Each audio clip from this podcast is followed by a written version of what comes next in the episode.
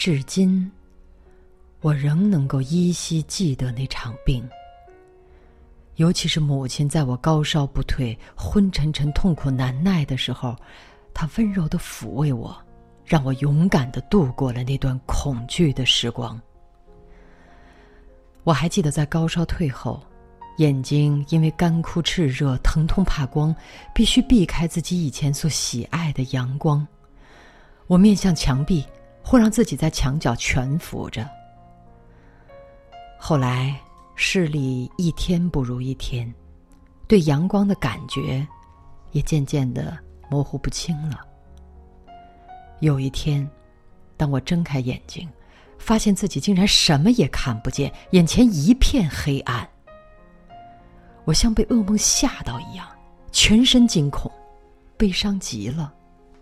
那种感觉，让我今生永远难以忘怀。失去了视力和听力后，我逐渐忘记了以往的事儿，只是觉得我的世界充满了黑暗和冷清。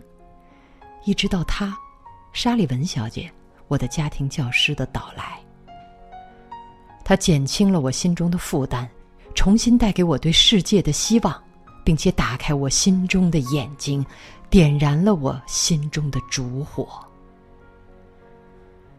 上帝给予我的，只有十九个月的光明和声音，但在我内心深处，还保留着儿时的一些记忆。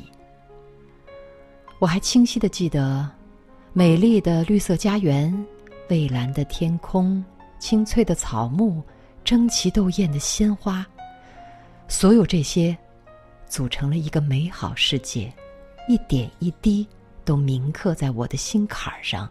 永驻在我的心中。生病后几个月的事儿，我几乎都记不起来了。隐约记得，我常坐在母亲的膝上，或是紧拉着母亲的裙摆，跟着忙里忙外的母亲到处走动。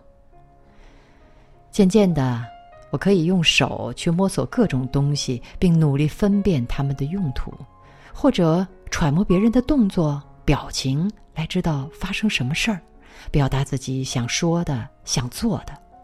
我急切的想和他人交流，于是开始做一些简单的动作：摇摇头表示否定，点点头表示同意，拉着别人往我这里表示过来，推一推表示过去。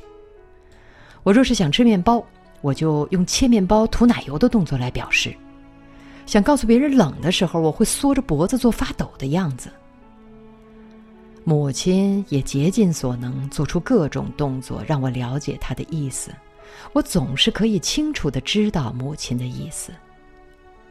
说实在的，在那漫长的黑夜里能得到一点光明，完全是靠着母亲的慈爱和智慧。